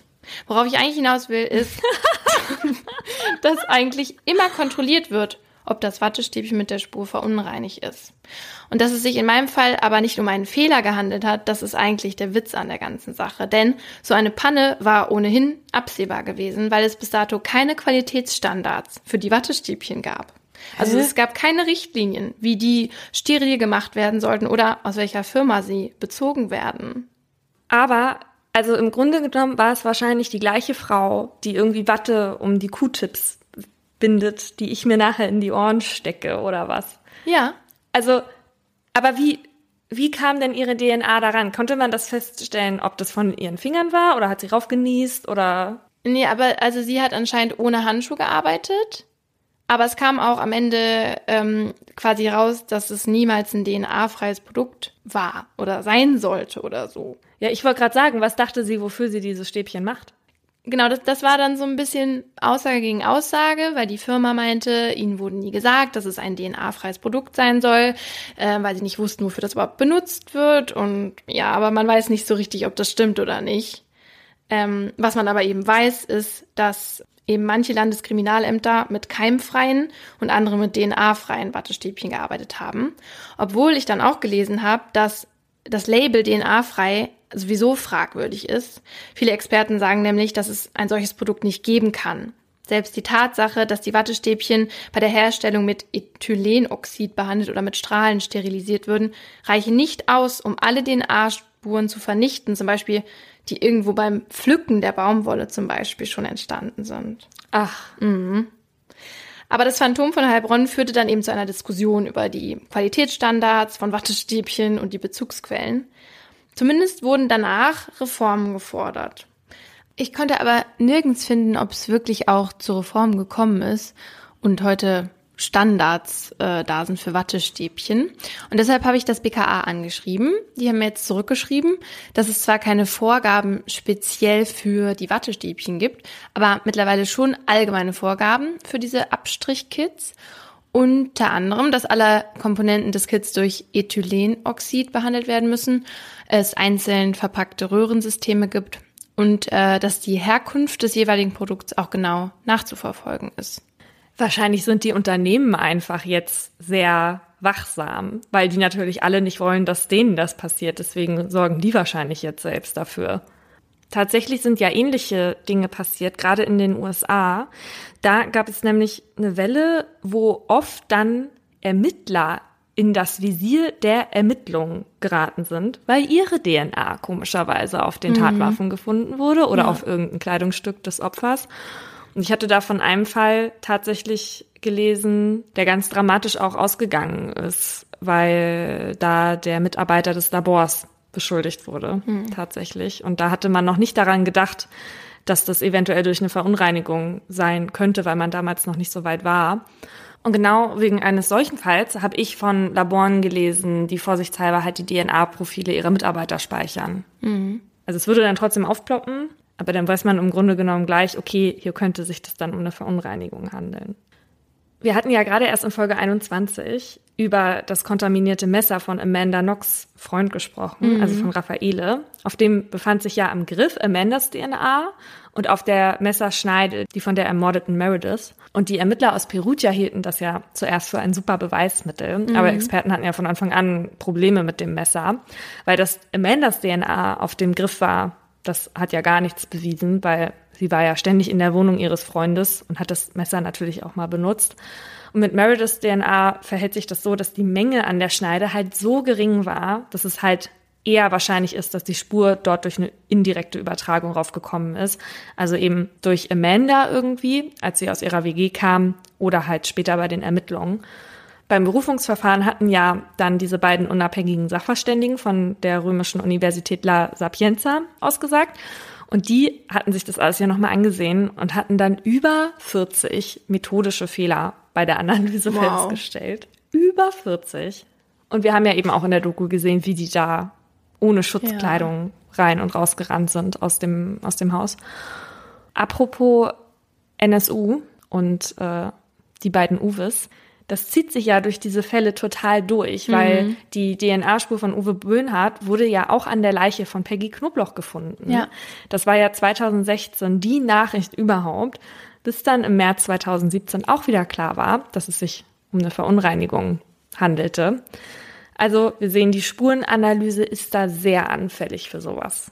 Als ich damals bei der Urteilsverkündung von unserem Schackendorf-Fall war, da hatte der Richter ja auch betont, dass eben die Menge der DNA wichtig ist und aber auch in welchem Umfeld sie quasi dahin kommt. Also da war es ja so, dass auf dieser Tatwaffe, auf diesem Pfahl oder ja, auf dieser Stange, darauf war ja die DNA von diesem bekannten Verbrecher, den die Verteidigung ausgegraben hatte, der sich gerade zu der Zeit irgendwo in Holland aufgehalten hat. Mhm. Aber die DNA, die war halt so gering und war quasi umhüllt von staubähnlichen Substanzen, dass das Gericht halt meinte, wie auch immer die da hingekommen ist, wenn es der Täter gewesen wäre und er hätte diese Stange mit der bloßen Hand angefasst, dann wäre viel, viel mehr mhm. DNA dran gewesen. Also wenn er es gewesen wäre, dann hat er sich entweder sehr gut geschützt, weil seine DNA war nirgendwo sonst, oder sie ist halt tatsächlich über irgendwelche Umwege da an einem Staubkorn sozusagen hingeraten. Und das hielt das Gericht halt für viel wahrscheinlicher.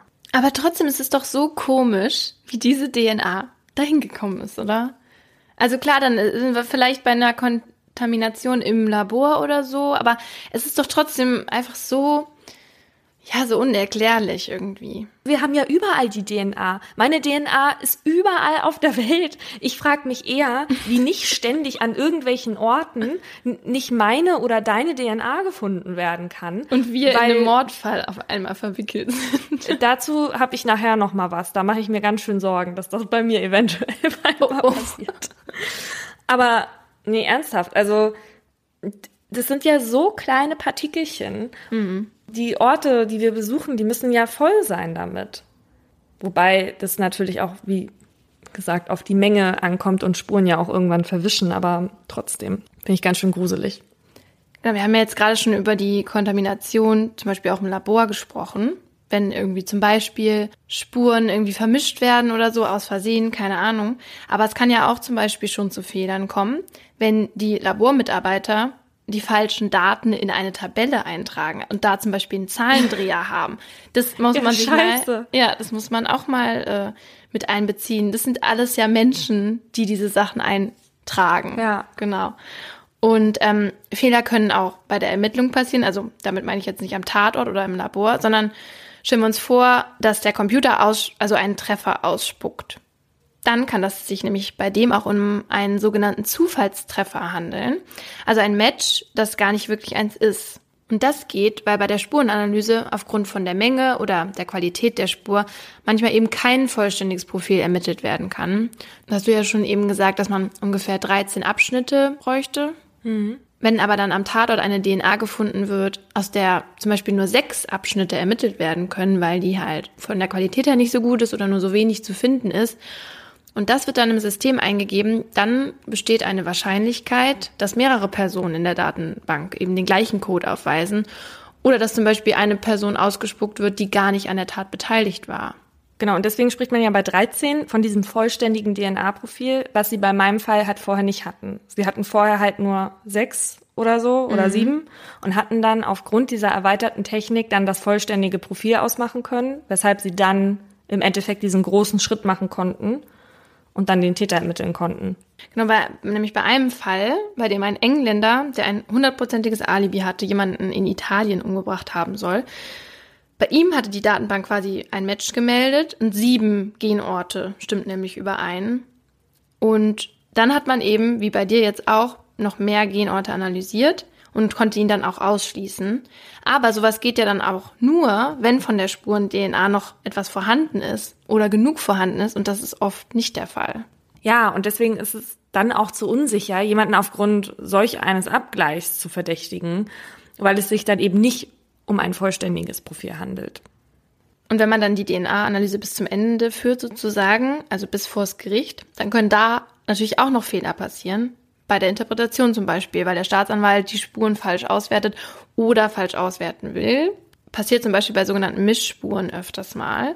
Also wenn zum Beispiel an der Tatwaffe mehrere Spuren zu finden sind, also vom Täter, aber auch vom Opfer und anderen Menschen, die die Tatwaffe, also zum Beispiel das Messer in der Hand gehalten haben, dann ist es in der Regel sehr schwer, mit Sicherheit zu sagen, von wem die Spur ist. Also ihr merkt schon da draußen, in dem, was Paulina und ich jetzt alles erzählt haben, dass es mit der DNA ein bisschen komplizierter ist und vor allem auch fehleranfälliger, als man sich vielleicht denkt. Und da muss man sich halt immer wieder vor Augen führen, dass die Daten der DNA-Analyse genau deshalb vor Gericht nur als Indiz gelten Ja, und eben genau. nicht als Beweis für die Schuld eines Menschen. Genau, es ist im Grunde genommen so viel wert wie eine Zeugenaussage. Ich erinnere mich immer sehr gerne an dieses Beispiel zurück, was uns damals der eine Strafverteidiger gesagt hatte. Nur weil der Pferdehaufen vor dem Gericht liegt, heißt es nicht, dass ein Pferd dahin gegangen ist und dahin gemacht hat. Es heißt nur, dass ein Pferdehaufen vor dem Gericht liegt. Wie es dahin gekommen ist und unter welchen Umständen, das weiß man nicht. Momentan dürfen wir in Deutschland ja aus der DNA-Spur nur ziehen, ob es eine Frau oder ein Mann ist. Also so wie in deinem Fall. Man hat ja immer von einer Frau gesprochen, weil man halt anhand der Chromosomen festmachen konnte, weiblich oder männlich. Für die Ermittlungsarbeiten darf aber nur die sogenannte Junk-DNA verwendet werden. Also die DNA-Abschnitte, die keine Merkmale enthalten, die Rückschlüsse auf den konkreten DNA-Träger zulassen. Also es darf quasi nur identifiziert werden und es gibt dann nur Treffer mit Daten, die quasi schon in der Datenbank enthalten sind. Der Teil, den du gerade meintest, ist nämlich nicht der Teil mit den Erbinfos. Weil die zu bestimmen, das ist in Deutschland verboten. Wenn man aber wollen würde, könnte man aus einer DNA-Spur noch viel mehr lesen. Was man alles herausfinden könnte, hat uns der Forensiker Dr. Marc Benecke erklärt. wenn du die Erbsubstanz von einer Person hast und ähm, die, sobald du die dann vervielfältigt hast und genug davon hast, kannst du den Menschen im Grunde genommen klonen. Also das ist zwar verboten, aber das geht. Ne? Also du könntest dann alle Bestandteile, die für die kleinen Schalter zuständig sind, die dann wiederum bestimmte Bestandteile, die du auch sehen kannst, steuern, meinetwegen welche Haarfarbe du hast oder Augenfarbe, Körperhöhe, ähm, wie dein Körperinneres funktioniert, im Darm und so. Das kannst du dann im Grunde genommen alles auslesen. Das macht man in der Kriminalistik natürlich nicht. Erstmal, weil keiner Lust dazu hat, weil es uninteressant ist, zweitens, weil es zu teuer ist und drittens vor allen Dingen auch, weil es verboten ist. Ja, also eher, weil es verboten ist, würde ich sagen.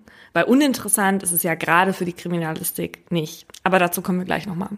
Genau, also was wir schon wissen, die Gene bestimmen das Aussehen, weil eineiige Zwillinge haben die gleichen Gene und deswegen sehen sie halt eben auch gleich aus. Das Magazin New Scientist hat einen Forscher beauftragt und der sollte ein Phantombild erstellen, nur anhand von Genen, die er bekommen hat. Und dann haben sie das nachher verglichen mit dem richtigen Bild und nur Lippe und Kinn waren halt nicht so genau, aber es war schon eine ziemliche Ach? Ähnlichkeit. Ja. Wow. Und deswegen wird es in Zukunft halt auch so gehen, dass man Phantombilder theoretisch erstellen könnte anhand der DNA, ja. Und weil das aber möglich ist, muss man sich auch mal fragen, in welche Richtung das noch gehen könnte. Also jetzt nicht nur kriminaltechnisch gesehen, sondern das findet ja dann auch in anderen Bereichen Anwendung. Mein Lieblingsthema, weil sich da natürlich auch irgendwann die Frage stellt, was das eigentlich irgendwann mit unserer Gesellschaft macht, wenn es jetzt schon Menschen gibt, die sich unter dem relativ harmlos klingenden Begriff Family Balancing jetzt schon das Geschlecht des Kindes vorher aussuchen. Wie aussuchen? Also es ist so, dass bei künstlichen Befruchtungen im Ausland, in Deutschland ist das verboten, muss man dazu sagen, du ja vorher guckst, ähm, auch welche Eizellen am stärksten wären und welche quasi die besten Überlebenschancen haben. Und da kannst du halt auch feststellen, ob es ein Junge und ein Mädchen ist. Und deswegen lassen sich die Frauen, die vielleicht schon einen Jungen haben, dann weibliche Embryonen einpflanzen, damit das Geschlechterverhältnis halt ausgewogen ist. Was mich übrigens zu einer ähnlichen Thematik führt, wie zum Beispiel diesen Trisomie-Test, ja. Der Drops ist jetzt gelutscht, weil die Tests, die sind ja zugelassen und ja, jeder sollte auch darüber selber entscheiden dürfen. Aber irgendwann kommen wir ja mal an einen Punkt, wo wir uns wirklich mal damit auseinandersetzen müssen, ob wir in einer Gesellschaft leben wollen, die schon im Vorhinein bestimmte Menschen halt nicht haben will. Und das ist ja nicht nur beim Geschlecht so, was du dann alles vorher bestimmen kannst, sondern wie Marc Benecke eben auch gesagt hat, du kannst anhand der Erbinformationen auch auslesen, welche Krankheiten man hat, wie der Darm funktioniert, wie er eben meinte.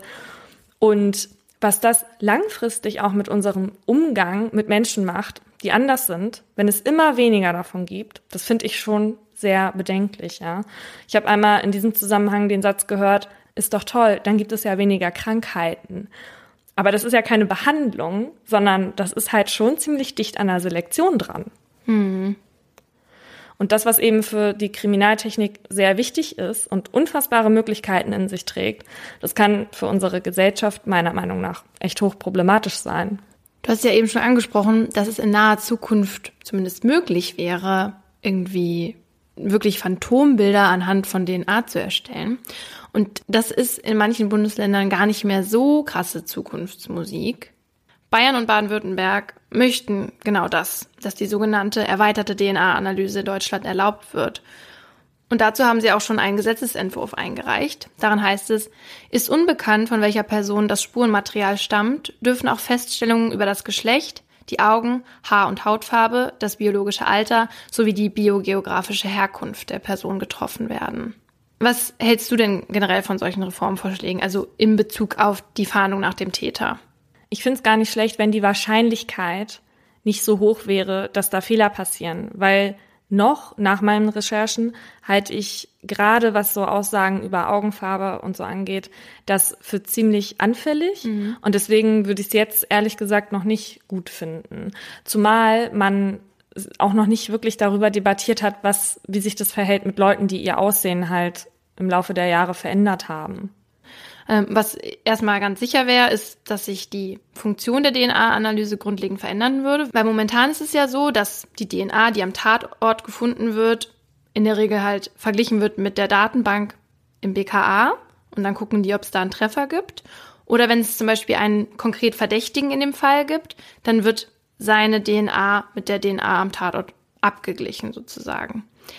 Aber wenn das andere jetzt möglich wäre, also die erweiterte DNA, dann würde die Ermittlung sozusagen auf mögliche noch unbekannte Tatverdächtige ausgeweitet werden. Also in einem Beispiel, man hat keinen Treffer in der Datenbank und noch gar keinen Verdächtigen, dann könnte die DNA dem Ermittler möglicherweise sagen, dass der Täter zu der und der Wahrscheinlichkeit blonde Haare und grüne Augen hat. Da kann man dann schon argumentieren, dass es den Ermittlern bei der Suche vielleicht etwas einfacher gemacht wird, weil der Kreis der Verdächtigen eingegrenzt wird. Außerdem würden so eventuell ähm, Maßnahmen gegen Unbeteiligte vermieden werden, weil zum Beispiel dann keiner verdächtigt werden würde, der dunkle Haare hat. Also da, so sozusagen sind die Argumente pro, die Pro-Argumente. Da kann man natürlich direkt dagegen steuern, weil Leute sich die Haare färben können. Aber bleiben wir mal dabei, wenn bei einer Untersuchung herauskommt, dass die DNA von einem blonden, grünäugigen und mit einer gewissen Wahrscheinlichkeit aus Nordeuropa stammenden ist, dann bringt das die Ermittler in der Regel nicht so weit, weil es davon in Deutschland sehr viele gibt. Aber wenn in einem, das ist jetzt auch ausgedacht, niedersächsischen Dorf mit 100 Einwohnern 20 davon aus dem Nahen Osten kommen und die Spur weist dann auf einen dunkelhäutigen Täter mit braunen Augen und schwarzen Haaren, der wahrscheinlich biogeografisch aus Afghanistan kommt, dann sieht die Sache schon anders aus. Also eigentlich ist diese erweiterte Analyse nur dann sinnvoll, wenn die Spur nicht aus der Mehrheitsbevölkerung stammt. Aber das hat ja dann irgendwie direkt einen sehr bitteren Beigeschmack. Ja, weil es voll diskriminierend ist.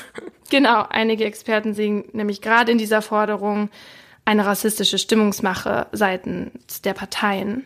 Auch weil dieser Gesetzentwurf kurz nach dem Mord an der Medizinstudentin Maria L. aus Freiburg kam. Kannst du dich noch daran erinnern? Ja, natürlich. Die junge Frau wurde nämlich von einem Flüchtling vergewaltigt und umgebracht. Und die Polizei hatte gesagt, ja, wenn sie diese erweiterte DNA-Analyse hätten machen können, wären sie viel schneller auf ihn gekommen. Und ja, und dann gab es halt in Baden-Württemberg diese fremdenfeindliche Debatte, aus der dann diese Forderung entstanden ist. Aber ich habe dann auch mit Dr. Benecke darüber gesprochen und er hatte noch einen guten Punkt zum Thema biogeografischen Hintergrund gemacht. Also es ist so, der biogeografische Hintergrund oder der ethnische Hintergrund, wenn du so willst, den kann man heute schon für 60 Euro ähm, bestimmen lassen bei MyHeritage.com äh, und Ancestry.com. Das machen auch sehr viele Leute, das haben schon mehrere Millionen Leute gemacht dann hast du natürlich in erster Linie eine Herkunftsbeschreibung. Das hört sich im ersten Moment irgendwie interessant an, ist es aber gar nicht, weil natürlich alle Menschen total migriert sind. Es gibt ja keine Nicht-Migranten auf der Erde, außer auf irgendeiner, auf einem Insel-Atoll oder sowas. Und genau das führt mich jetzt zu der Geschichte, warum ich Sorge habe, dass meine DNA-Arbeit an irgendeinem Tatort in Japan zu finden sein wird. Denn ich habe ja mal so ein DNA Set getestet, beziehungsweise drei. Und ich ärgere mich im Nachhinein total darüber, weil diese Unternehmen jetzt einfach meine DNA haben und ich nicht weiß, was damit passiert. Ich habe das für eine Reportage gemacht mhm. und im Endeffekt, ich krieg meine DNA ja nicht zurück und Ich finde es irgendwie total behämmert, vor allem, weil genau das passiert ist, was Marc Benecke gesagt hat. Es kam dann raus, dass ich irgendwie 20 Prozent skandinavisch bin und 20 Prozent mitteleuropäisch ja. und bla bla bla. Und es war nicht sehr überraschend für mich, dass rauskam, dass meine näheren Verwandten wahrscheinlich nicht aus Afrika kommen. Ja, danke für diese Infos.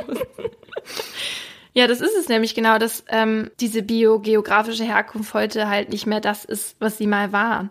Außerdem, wie du auch sagst, die Bestimmungen sind ja auch nicht so genau. Gab allerdings mal einen Fall in den Niederlanden, da kam das auch schon mal zum Einsatz und da war das nämlich so, dass drei Asylbewerber eines Mordes verdächtigt waren.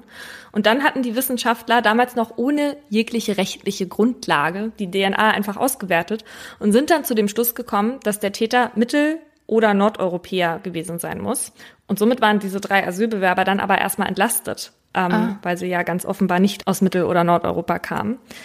Im Endeffekt führte diese Phänotypisierung dann auch zum richtigen Täter tatsächlich, der dann verurteilt wurde. Und deswegen ist es seitdem in den Niederlanden erlaubt. Und da muss man zu sagen, dass in Deutschland diese Ermittlung ins Leere gelaufen wäre, weil ja der Täter nicht in der Datenbank gespeichert war woraufhin mich Marc Benecke noch hingewiesen hat, war, dass man bei dieser Art der Ermittlung ja auch bestimmte Krankheiten oder eine Neigung zu einer bestimmten Krebserkrankung ermitteln kann, was einem ja nicht unbedingt bei der Fahndung nach einem Täter hilft.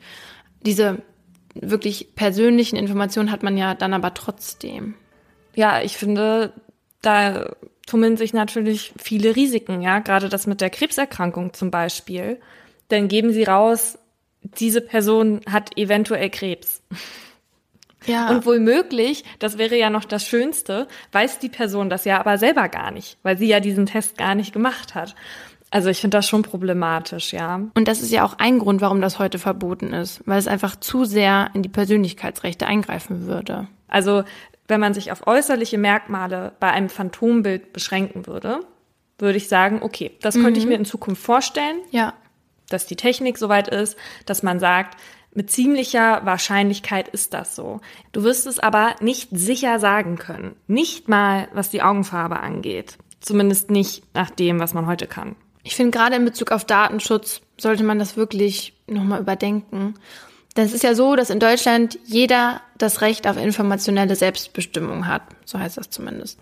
Also der Mensch soll selber darüber entscheiden können, wann und welche persönlichen Informationen offenbart werden und auch wie mit den Daten umgegangen wird, was ja was ja gut ist. Und das gewährt halt den Schutz vor unbegrenzter Datenerhebung, Datenspeicherung, Weitergabe und so weiter und schützt vor der Gefahr der totalen Registrierung.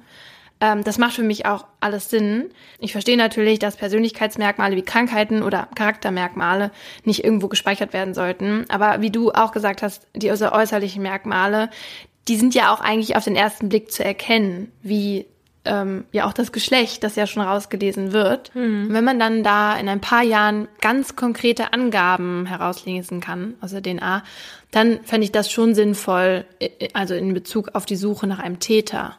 Aber bis es soweit ist, macht es schon Sinn, dass man eben momentan nur das Geschlecht und die Identität ermitteln darf, damit es eben keine ziellosen Rasterfahndungen gibt, wo möglicherweise am Ende Unschuldige ins Visier der Polizei geraten. Ja. Wir können uns das ja auch erstmal ein paar Mal ansehen, wie die Niederlande da auf die Nase fällt mit so ein paar Fällen und dann können wir das ja hier einführen. Ja. Abschließend fand ich einen Gedanken da ganz interessant in der Krimireihe von dem Autor Oliver Menard. Da spielte nämlich ein Haar am Tatort eine wichtige Rolle, das am Ende nicht zur Täterin führte, sondern nämlich zu einer Dame in Russland oder so, die da ihre Haare verkauft hatte, damit man sich hier in Europa schöne Extensions davon machen kann. Ja. Weißt du, auf sowas kommt man dann auch nicht direkt als Ermittler. Ja. Da ermittelt man erstmal eine Weile dran rum. Ich habe zum Schluss noch ein Rätsel für dich eine Art selbst ausgedachte Black Story von mir mit wahrem Kern. Oh Gott, da, bin, da habe ich Angst vor. Also, ein Mann ersticht seine Ex-Partnerin. In ihrer Wohnung, also am Tatort, finden die Ermittler Blutspuren von ihr und dem Täter. Das Blut des Täters wird dann analysiert. Tatverdächtig ist der Ex-Freund, der auf ihrem Anrufbeantworter wüste Beschimpfungen hinterlassen hat. Der wird zu einer DNA-Analyse gebeten und er geht auch dahin, doch es gibt keinen Treffer, obwohl er der Mörder war. Warum? Du, du darfst jetzt übrigens mir Fragen stellen, die ich mit Ja und Nein beantworte. Oder du gibst direkt auf und ich Okay, erkläre. also, Moment. Wa- Was hast du am, kannst du mir das am Anfang noch mal kurz Ja, sagen? ein Mann ersticht seine Ex-Partnerin. In ihrer Wohnung, also am Tatort, finden die Ermittler dann Blutspuren von ihr und dem Täter. Also es ist klar, dass der Typ, der die wüsten Beschimpfungen auf dem Anrufbeantworter hinterlassen hat, der Täter ist. Ja. Und es gibt kein Match, obwohl er zur, zur DNA-Analyse geht und Blut abgegeben hat. Wie wird die DNA-Analyse eigentlich gemacht? Äh, na, äh, Speichelprobe? Das haben die bei ihm auch gemacht, quasi. Der ist zur Speichelprobe gegangen, weil das ist immer, das ist dann am schnellsten sozusagen der Test. Also hat er sich Speichel von jemand anders im Mund transportiert. Boah, wäre das eklig. Und es kann nicht sein, dass er das irgendwie vertauscht hat oder so. Also es ist auch sein Speichel, der abgegeben wurde. Ja. Und stimmt der Speichel mit den Blutspritzer überein? Kann Nein. ja nicht. Nein, kann nicht, sonst Kann ja ein Match nicht. gewesen. Genau. Ja. Du kommst auf jeden Fall nicht drauf, Ja, dann sag's weil es mir. ist so verrückt. Ja. Okay. Und zwar, der Mann, der Täter, hatte vor einigen Jahren Leukämie gehabt und mit Hilfe einer Stammzellentransplantation die Krankheit überwunden. Durch die Spende hat er die gesamten blutbildenden Organe und damit auch die genetische Identität des Blutes von diesem Spender bekommen. Man spricht dann auch von einer genetischen, doch, ja, man spricht dann auch von einer genetischen Chimäre. Denn die DNA der Körperzellen bleibt die des Patienten, also des Täters. Die DNA der blutbildenden Organe und des Blutes ist aber dann die des Spenders. Und so konnte der Täter mit der Blutspur nicht in Verbindung gebracht werden, weil für die DNA-Analyse in der Regel halt diese Speichelproben genommen werden. Und die Speichelproben hatten halt dann eine andere DNA als das Blut am Tatort. Du hast quasi das Blut von jemand anderen. Ja. Und da sind sie erst vor kurzem, ich glaube, das war 2008 in München drauf gekommen.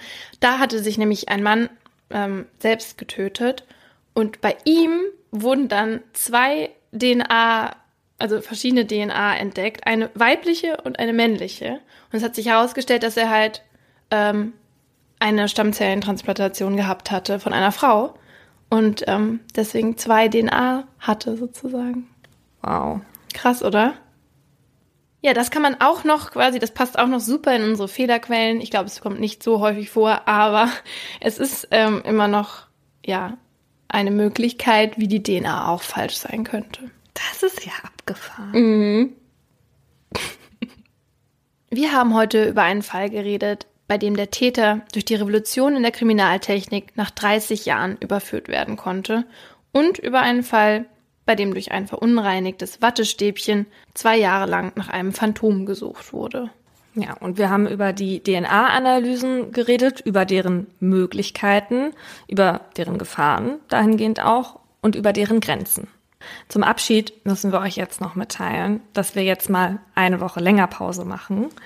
Das hat verschiedene Gründe, unter anderem, dass wir damit unseren Wochenrhythmus ändern und weil Laura und ich sehr lange in den Urlaub gehen wollen und euch da dann aber nicht auf den Trockenen lassen wollen und deswegen mehr Vorbereitungszeit brauchen, damit ihr auch währenddessen Stoff habt. Also wir sind am 12. Juni wieder für euch da. Und wir sind am 29. Juni auf dem Podcast Picknick von Puls in Erlangen. Um 15 Uhr geht es da los. Und ja, alle Infos packen wir euch in die Shownotes und wir würden uns freuen, wenn ihr kommt. Fertig? Yes!